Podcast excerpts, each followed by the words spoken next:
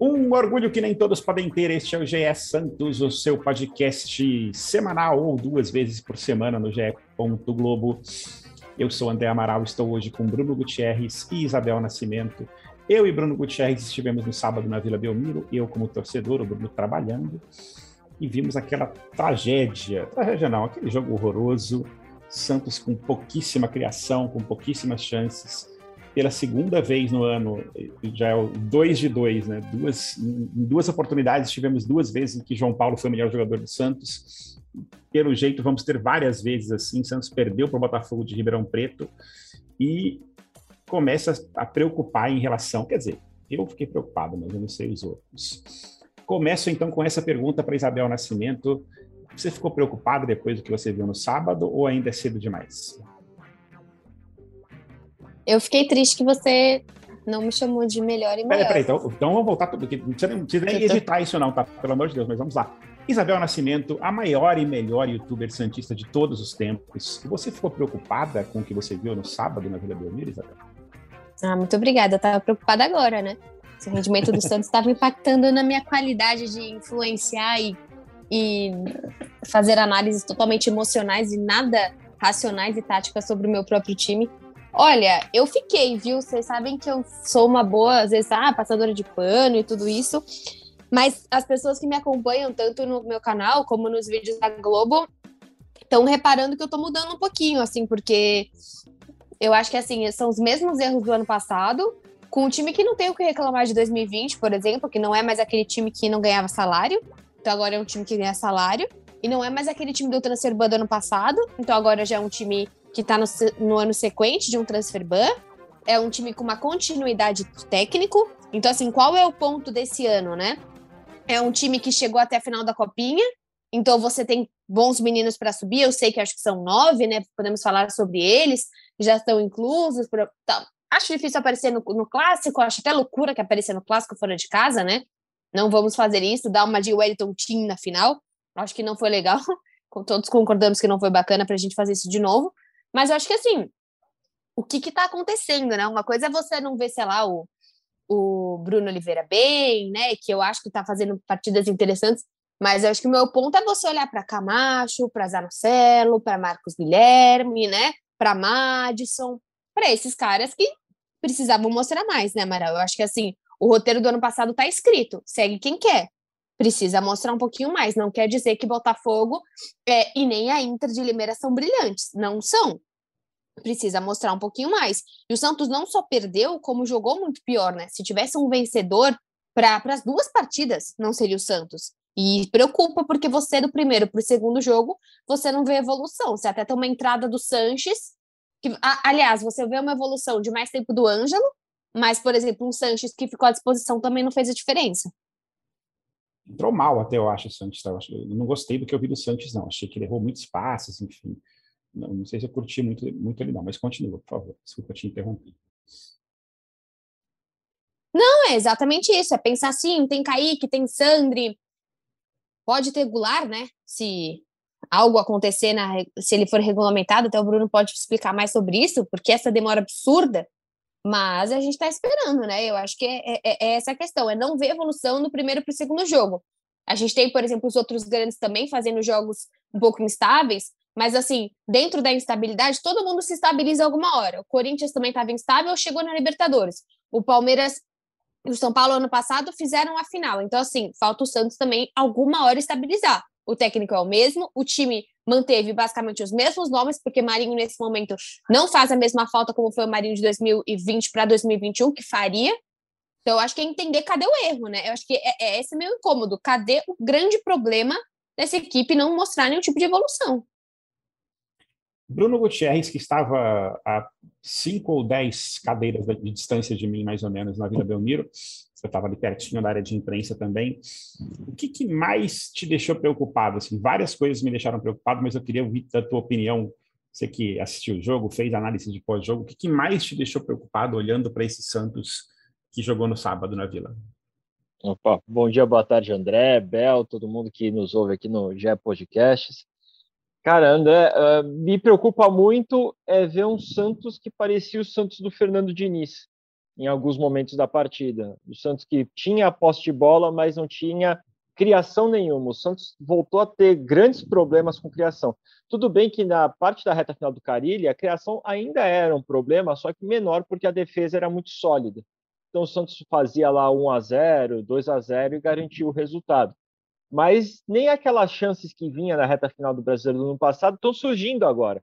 É, talvez seja a falta do Goulart, talvez o Goulart seja esse elo de ligação entre meio campo e ataque, o cara que vai fazer a bola chegar fácil no Marcos Leonardo, por exemplo, para ele finalizar, mas está faltando esse, essa peça, essa peça que faltou durante todo o ano passado e que volta a faltar agora no início desse ano. A gente viu o Santos é, muito pobre de criatividade e arriscando tudo no Lucas Braga e no Ângelo joga a bola para eles e vê o que eles vão fazer. Eram os únicos jogadores que estavam tentando alguma jogada individual, principalmente o Ângelo.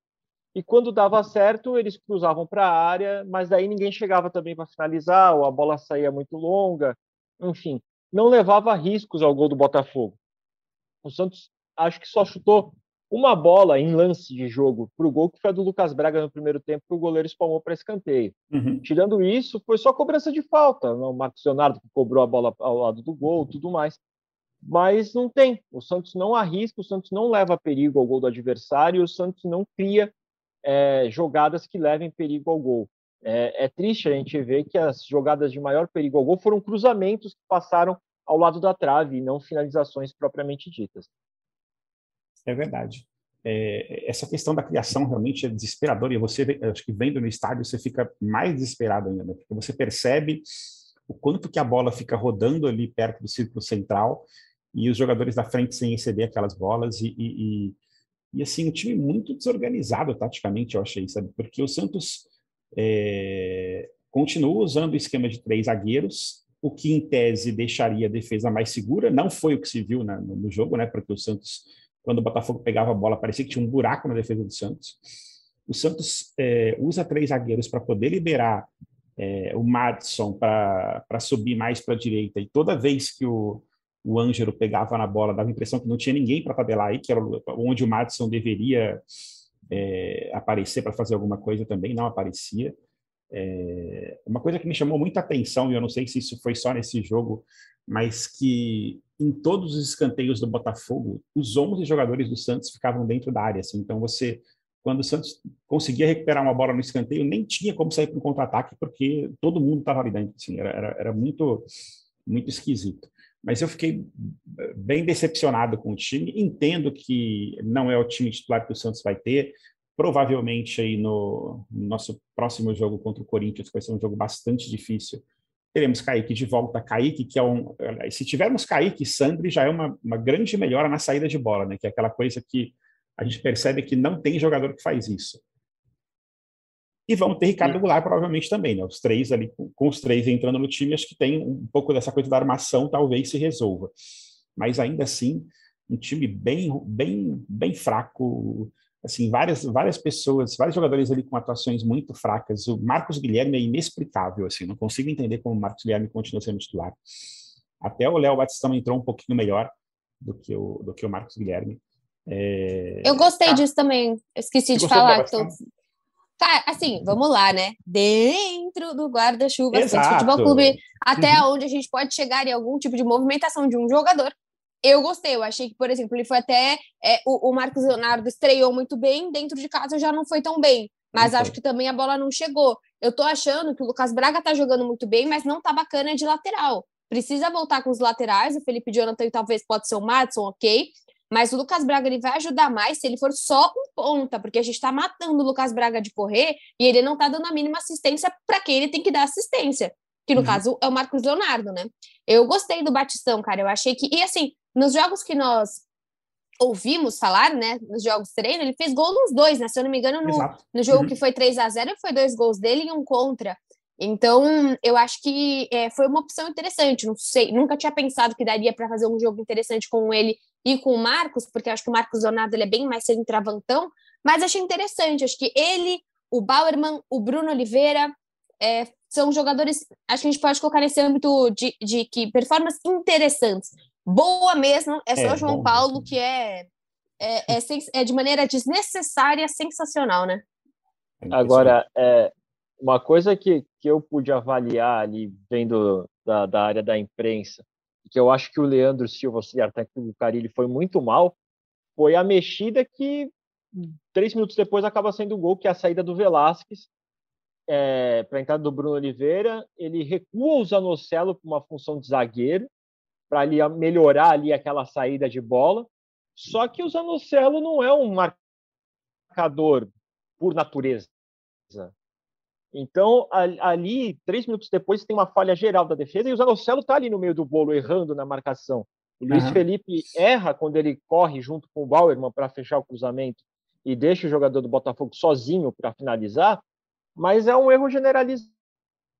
Eu acho que o Santos perdeu ali a marcação, que estava até que ok, apesar da, das falhas no que o Leandro Silva fala que a é, jogo de transição, só que era o contra-ataque, né? Transição é o contra-ataque, né? Contra-ataque rápido do Botafogo, que por várias vezes pegou a defesa do Santos aberta. Mas ainda assim, no um contra um, tudo, os zagueiros do Santos ainda estavam levando a melhor. Quando você tira o Velasquez e recusa no Celo, você desconfigurou o time. E ali o Santos perdeu o jogo literalmente, né? Depois ele ainda tentou ali mexer, colocar o Léo Batistão, como vocês falaram, colocar o Sanches, dar ali é, mais experiência para o meio campo, um jogador, mais um jogador no ataque, mas ali já já estava perdido, né? O Santos estava tentando de qualquer forma chegar no gol e o Botafogo se manteve na proposta adotada durante os 90 minutos de jogar recuado, congestionar a, a frente da sua área e partir no contra-ataque. E deu certo para eles. É verdade. E, e, agora, assim, uma coisa que também preocupa um pouco ainda mais a gente traumatizado, como a gente está da temporada 2021, em que o Santos brigou para não cair no Paulista até a última rodada, e a gente esperava que isso não acontecesse. Esperava não, continua esperando que isso não aconteça em 2022 de novo, mas o Santos só fez um ponto nas duas primeiras rodadas, e terá o clássico quarta-feira, jogo dificílimo contra o Corinthians na Arena, é, em que teremos provavelmente um, um, time um pouco diferente. Né? Assim, a, a expectativa, né, né, Bruno, é que o Santos tenha Kaique, é, Pirani e Ricardo Goulart. O Sandri volta também ou não? O Sandro está se recuperando de um edema né, no tornozelo, se não me engano. Tem a esperança, né? não é uma certeza que o Sandri consiga voltar. Eu, eu pude conversar aqui com, com colegas da imprensa que conseguiram algumas informações que, assim, Felipe Jonathan, por exemplo, está, poderia estar clinicamente liberado, mas isso não quer dizer que o Carilli vai optar pelo jogador voltar, porque ele não tem treinado, né? Na última semana ele retornou da Covid, mas não treinou com o grupo. Então não sei se o Carilli, por exemplo, arriscaria colocar o Felipe Jonathan é, nesse momento. Mas a gente tem a volta do Piranha, é uma certeza, a volta do Kaique é outra certeza. E o Ricardo Goulart está dependendo dos documentos, do, da, do visto do Ministério do Trabalho, né? já que ele é chinês, ele se naturalizou chinês, então ele vai jogar como estrangeiro. Então, passando esses trâmites burocráticos, o Ricardo Goulart está liberado. A expectativa é que até quarta-feira esteja tudo resolvido, o Santos possa contar com ele no clássico. Agora, o retorno do Kaique eu vejo como uma peça interessante, porque é a saída de bola que vem de trás, né? Uhum. qualifica mais. O Kaique tem uma boa saída de bola. E o Santos, no início da temporada, estava treinando é, com Kaique, Bauerman e Velasquez. Então, assim, a chance desse trio de, de zagueiros seria o, o, o, escolhido pelo Carilli atuar aumenta, né? A gente torce para que isso possa ocorrer, apesar do Luiz Felipe ter iniciado um, um bom campeonato paulista, tá bem uhum. fisicamente, uhum. Teve bolas ali que no passado a gente saberia que ele não conseguiria chegar no zagueiro, no zagueiro, no atacante, mas dessa vez chegava. Jogadas que ele desistia que não desistiu, mas acredito que o Kaique tecnicamente é, é melhor que o Luiz Felipe e vai trazer ali uma saída de bola melhor também para o Santos. É verdade. E dificilmente o Santos vai deixar de jogar com três zagueiros essa partida novamente. Né? A gente não, não dá para imaginar uma mudança de esquema tático, né, Bruno? É bem difícil, André. É bem difícil porque para jogar com uma linha de quatro defensores, você tem que ter laterais que marquem. Uhum. E a gente não sabe é que. Não é o nosso caso. é, Felipe Jonathan não é o caso, o Matson muito menos. Daniel Guedes é um lateral que marca, mas ainda não está inscrito no campeonato, ainda está lutando pela sua sobrevivência dentro do Santos, antes de ser inscrito. E o Lucas Pires, que seria ali o lateral reserva do Felipe Jonathan, a gente pode acompanhar na copinha que ele é muito mais agudo, muito mais ofensivo também. Não é dele é, a característica principal a marcação. Ele marca até melhor que o Felipe Jonathan, acredito, mas apoia muito mais do que, que fecha ali nessa linha de quatro defensores. Além do que também não tem um, aquele primeiro volante para ficar postado ali na frente da defesa para dar o primeiro combate e sair com a bola, né? É, é uma outra característica que o Santos não compôs ali no elenco desde que o Alisson saiu e que também seria talvez um Camacho improvisado ali. Não vejo o Camacho nessa função, né? De primeiro volante, que seria o ideal para poder jogar com essa linha de quatro zagueiros. Verdade. E, e, e falando em, em, na sobrevivência do Daniel Guedes, né, que a gente poderia ser uma opção para lateral direita, o Santos agora, você acabou de subir a notícia, a gente está gravando aqui por volta de uma da tarde da segunda-feira, de que o Santos é, publicou no BID, né, foi, foi, publicado no BID, na verdade, a rescisão do Matias Lacava, aquele que foi sem ter sido. O Santos, muito se falou do Matias Lacava, mas o, ninguém viu ele jogando e ele vai embora. É meio surpreendente essa notícia, né? Tem alguma coisa que explique essa saída, Bruno? É, ele chegou até com o status de, entre aspas, e bota aspas nisso, né? Messi venezuelano, porque. Novo um Soteudo. É, era um baixinho rápido, que jogava de meia, podia jogar pela ponta, passagem em, em equipes de base grandes como o Benfica, passagem pela seleção venezuelana sub-20, enfim mas que parece que não convenceu, né? Não é, atuou em duas partidas no ano passado só, Atlético Goianiense Internacional, e esse ano estava sendo avaliado pela comissão técnica do Carilli, mas ali o entendimento do departamento de futebol, isso dito pelo próprio Santos, é que o clube vai apostar nos jogadores que foram vice-campeões da Copinha. Então, não é o Lacava, se fosse inscrito no Paulista, por exemplo, seria inscrito em uma das 26 vagas, não poderia ser inscrito na lista B, então tiraria a vaga de um jogador é, com mais experiência, né? por exemplo, o Daniel Guedes que está aí é, indo atrás dessa vaga. Então o Santos falou, vamos apostar nos meninos da base e o Lacava nesse contexto não tem espaço, até porque está emprestado e só poderia ficar no Santos se o Santos exercesse a opção de compra em novembro. E o Santos já adiantou que não faria isso, então não teria por que manter um jogador aqui é, sem chance de atuar. O Santos sempre defende que o jogador tem que estar atuando, tem que estar com vitrine e tudo. Então foi melhor, acho que para o Santos e para o Lacava, essa rescisão de contrato. Pois é. E, Isabel, você que é a nossa otimista mor desse grupo, é, tua expectativa para o jogo contra o Corinthians, assim, você acha que só o fato de uma possível estreia do Ricardo Goulart já pode mexer muito com o time a ponto de a gente conseguir competir com o Corinthians na, na, na arena? Ou teremos mais uma noite de sofrimento? Acho que teremos mais uma noite de sofrimento. É, eu acho que vai ser difícil. Isso que eu te chamei acho de otimista, que... né? Você já vem com essa resposta seca. Meu Deus Sabe o que é, André? Porque ano passado a gente tomou três gols do Corinthians na Vila Belmiro no Paulista. E a gente estava mais ou menos, eu não sei se foi dois, foi, foi ah, vocês me corrigem, que eu sou péssima de lembrar o resultado do ano passado. Foi 2 a 0 ou foi 3 a 0 o Corinthians não ganhava na Vila há um tempão. E eu acho muito difícil, porque sempre quando a gente acha que tem alguma coisa positiva no Santos, aí a gente vai falar que, ah, não, mas faz tempo que a gente não, não tá, esse time não treina junto, ele ainda não treinou. Ele vai estrear, mas vai estrear ou vai, vai entrar os 40 minutos do segundo tempo para dar tchauzinho? Uhum. Então, eu não uhum. sei qual que, que estreia é essa. Ele tem condicionamento. O Edu sempre fala que ele tá com condicionamento excelente, joelho excelente, condicionamento excelente, consegue jogar 90 minutos, vai entrar no lugar do, do Marcos Guilherme, aí o Felipe Jonathan volta ele, volta, Kaique volta. Poxa, bacana. O Kaique eu não me importo, porque normalmente quando ele volta, ele volta bem. O Kaique, não, o Sandro é a mesma coisa. Não são jogadores que demoram para pegar no ritmo. Agora, o Goulart eu não sei. Então, não, não me anima ainda. Eu acho que vai ser um jogo extremamente difícil. A gente ainda está contando com torcida, né? Não sei se vai fechar ou não, como que vai ser. Mas não, eu acho que vai ser muito complicado. Espero que o, o Cali ele já pode voltar, Bruno? O Carilli pode. Ele tinha que cumprir uma quarentena de oito dias pela Federação Paulista, né? E no jogo do Botafogo tinha dado seis dias, então é por isso que ele foi vetado. Mas contra então, o Corinthians a tendência é que ele comande o time no banco de reserva. Então, aí já acho que isso para mim me anima mais até que o Goulart em, em estreia, sabe?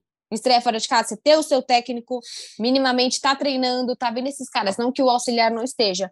Mas olha, eu não, não fico muito animada, não. Eu acho que nesse momento, como a gente não viu uma grande melhora, acho que o único, a, a grande atuação que a gente está vendo é do João Paulo e uma melhora no Ângelo, assim, pensando. Lucas Braga também estou gostando, é claro que tem o Bauerman, tem outros, outras peças, mas é difícil você chegar então, Ângelo. Você tem 16 anos já, né? Você já é um homem feito, ganha esse jogo aqui em Itaquera. Não dá.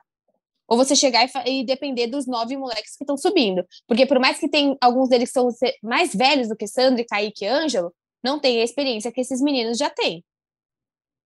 Olha, eu, eu, eu fui checar aqui essa informação sobre o Santos e Corinthians, foi de fato 2 a 0 e olhando a escalação do Santos, que jogou esse jogo do ano passado, que perdeu na Vila, eu fiquei até mais animado para essa partida. Olha a escalação. O Santos jogou num 3-5-2, com Vladimir no gol. O trio de zagueiros foi Luiz Felipe, Robson e Wellington Tim, que foi expulso no primeiro tempo. Ou seja, nem lembrava disso.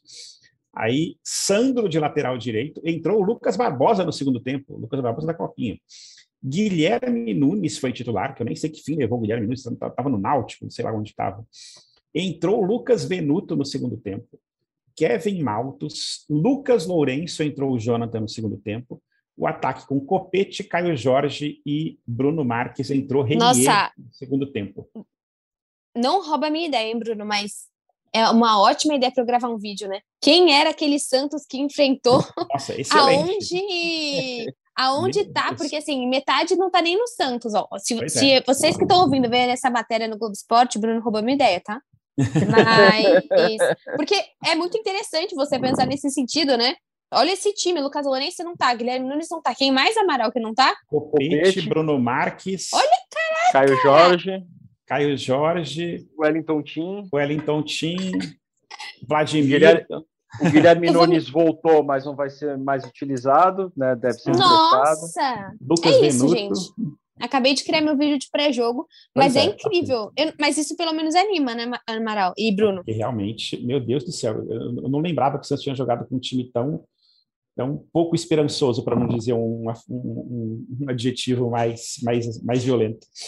É, mas, enfim, com certeza também o Corinthians está com um time bem melhor do que estava naquela, naquela situação. Está muito reforçado em relação ao que tinha. O Corinthians era Cássio, João Vitor, Gemerson, Raul Gustavo, que fez um gol, jogou super bem naquela partida. É, Lucas Piton, Gabriel Ramiro, Rony e Gabriel Pereira, Gustavo Mosquito e Cauê, que eu não faço a menor ideia de quem seja o Cauê. Mas, enfim. É... É, se o Santos vai vir mudado, o Corinthians também vai vir. Né? Também, né? Não tinha Juliano, não tinha Renato Augusto, não tinha William, não tinha Paulinho. Exato. É, é dor de cabeça para o Santos. Fagner não jogou, então é, é dor de cabeça para o Santos. Complicado. Mas, enfim, é... acho que vão ter que. Assim, é, aquele começo de ano é quando a gente começa o ano sempre esperançoso, e aí, conforme o Santos vai jogando, a gente vai perdendo um pouco a esperança.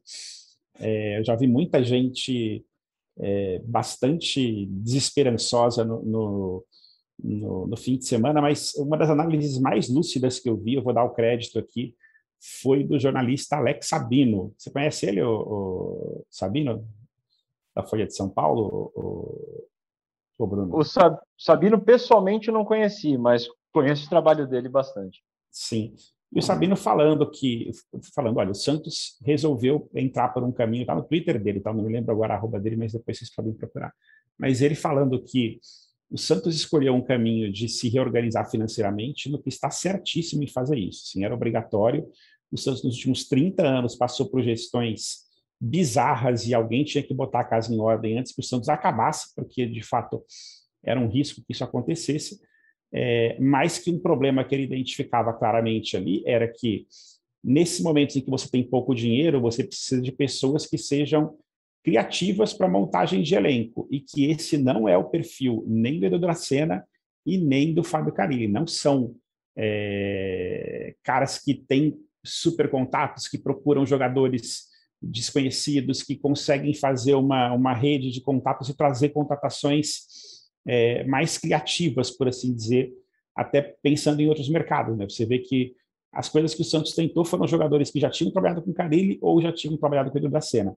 É, então fica esse acho que na verdade é o grande risco do Santos esse ano assim era é de não ter uma, uma estrutura é, que seja mais criativa na contratação de jogadores que traga um jogador bacana da América do Sul que busque um jogador bacana em outras em outras em outros mercados foi tentado isso com o Bruno Oliveira que é um jogador que ninguém prestava muita atenção Sim. veio e e pode ser que a gente queime a língua, e torço muito para que a gente queime a língua, porque ele demonstra ali uma, uma, Ele demonstra muita vontade, né? É, eu acho que essa é a diferença que a gente vê. E uhum. quando a vontade se destaca, você começa. Eu, eu vi o, a, a Nájila, é outra influenciadora uhum. que ela tem, o, o canal e tudo, ela postou, né, esses dias, eu falei assim, ah, quem a gente vai ter disponível para o próximo jogo, tal, tal, tal, quem que a gente vai ter à disposição? Daí eu falei, Nájila, agora a gente tem que saber quem que vai ter disposição, né? Porque, assim, a questão é que quando a disposição de um cara chama atenção, você começa a pensar se falta vontade para os outros, né? Porque, uhum. poxa, em termos de habilidade, o Pirani, o Zanocelo tem que ter uma maturidade muito maior do que o Bruno Oliveira. E o Bruno Oliveira está mostrando mais vontade, mais criatividade do que eles. O Pirani estreou mal e nem jogou. Agora, poderia ter entrado no último jogo, não sei. Porque também não, a gente não pode fazer isso, né? Pirani joga muito mal. É expulso. Ô, Isabel, óbvio que ele não entrou, né? Ele foi expulso. Né? Mas, assim, é também não pode fazer isso, né? Se for expulso, nunca mais coloca. Acho que no próximo jogo, senão a gente vai fazendo o que a gente fez com vários outros atletas. Mas é triste. É triste. Aliás, podíamos chamar a Nájila para participar de um podcast nosso com a gente. Seria uma ótima convidada para ter uma, uma, uma, outra visão aqui sobre o Santos. E a gente fazer uma, uma um, duas mulheres e dois homens uma vez na vida, que seria inédito nesse podcast, pelo menos. É, acho que é isso, né, gente? Alguém tem mais algum assunto para encerrar esse podcast? Ah, o Bruno tinha comentado, né, do Sub-17, não era, Bruno? Verdade. É, a gente, a gente tem informação que o técnico Gabriel Bussinger recebeu aí uma proposta, seria um projeto em São Paulo, não foi revelado se é ligado a algum clube ou se é um projeto de formação de atletas, porque eu sei é que não tem ligação nem com os três grandes de São Paulo e nem com o Bragantino. É, receberia um salário aí o dobro do que ele recebe no Santos, um cargo maior, a possibilidade de fazer cursos, tudo pago por esse projeto, viagens à Europa para fazer clínicas, tudo mais para aprimoramento profissional. E é uma proposta que balançou um pouco o Gabriel Bussinger. Ele foi conversar aí com a cúpula do futebol, né, tanto do profissional quanto a base, perguntar qual era o plano de carreira que o Santos tinha para ele. E o Santos falou que nesse momento não pode é, dar essa resposta para ele, né, sobre um plano de promoção dele subir para um sub-20, por exemplo, tudo mais, e que não quer atrapalhar o crescimento profissional dele. Então, assim, ele está balançado, é uma proposta muito boa. Ele já recebeu sondagens de clubes grandes para treinar base no ano passado, de outro clube aí para treinar clube que vai disputar o Campeonato Brasileiro, se não me engano, da Série D ou Série B, é, mas recusou pesa a favor do Santos a vontade que ele tem de trabalhar, de seguir trabalhando no Santos. Ele gosta muito de participar da formação de novos raios, né? Ele sabe que o Santos é esse celeiro de jogadores promissores que são utilizados no profissional. E ele gosta muito também da cidade. É, ele morava em Florianópolis, ele vê que Santos e Florianópolis têm ali características parecidas. Então ele gosta muito também de morar em Santos. Então tem essa tudo isso sendo pesado na balança pelo Gabriel Bussinger nesse momento. Ele está de férias, retorna dia 15 de fevereiro, e até lá ele deve dar uma resposta ao Santos se segue ou se vai, então, aceitar essa outra proposta.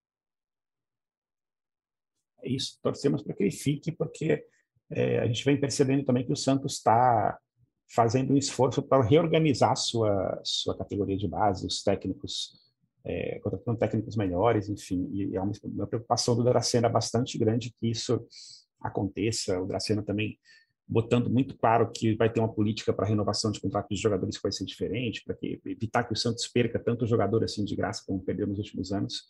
Então é, é, um, é, é super importante que, que, isso aconteça e que ele fique no Santos. É, no, no caso do Bussinger, é, André e Bel, também tem um outro fator, né? Ele pegou um Santos que era muito jovem, né? Era uma categoria sub-17, mas os jogadores tinham maioria de 15, 16 anos, então estavam no primeiro ano da, da categoria. E ele gostou muito do elenco, que apesar de ser jovem, chegou nas quartas de final do Campeonato Paulista. Perdeu para o São Paulo, que era um time bem mais experiente, né, dentro do sub-17. Então ele acredita que nesse ano, com uma com um elenco já mais maduro, o Santos possa ir brigar no alto no Campeonato Brasileiro sub-17, no Paulista sub-17, quem sabe até sonhar com títulos e formar mais atletas para o sub-20, para subir profissional. Então ele vê que tem um trabalho muito bom sendo desenvolvido e com a possibilidade de dar títulos e frutos aí para os outros elencos do Santos. Então ele está colocando tudo isso na balança, né? A torcida é lógico para que ele fique, porque ele realizou um bom trabalho com esse elenco e seria uma continuidade né, dentro desse processo. É isso então, né? É... O seu GE Santos fica por aqui, o nosso GE Santos fica por aqui. É... Voltaremos na próxima quinta-feira para falar do clássico entre Santos e Corinthians.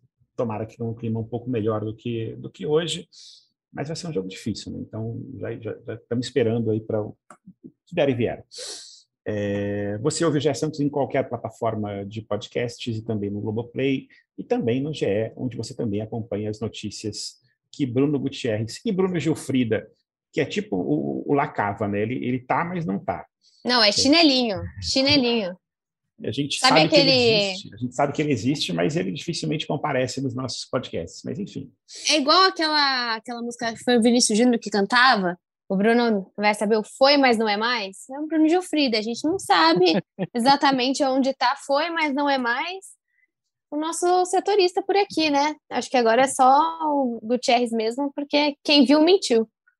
Exato. Olha, pelo, pelo que eu soube, ele estava torcendo pelo Suel nas praias da Baixada Santista para ir surfar. Ele postou uma foto, eu vou, eu, vou, eu vou expor isso porque tá no Twitter dele, então eu vou expor. Ele fez uma postagem uma hora antes do jogo do Santos, indo surfar, indo surfar. Como assim? Nada tá acontecendo mesmo, eu sou um cara aqui, tô com a vida feita. É um absurdo isso. Ah, é. E se Bruno Gilfrida jogasse hoje no elenco do Santos, não sei quem seria. E vocês pensam quem, quem que a gente pode classificar com Bruno Gilfrida do elenco do Santos. Mas acho que Matias Lacava é uma ótima classificação. É isso, gente. Um beijo para todo mundo e tchau.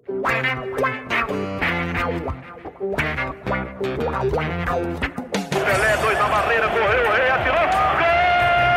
O cara marcação, sambou pra lá, sambou pra cá, botou na frente a bola. O time sempre chegando a chance de mais um gol. Gol! Neymar pode bater de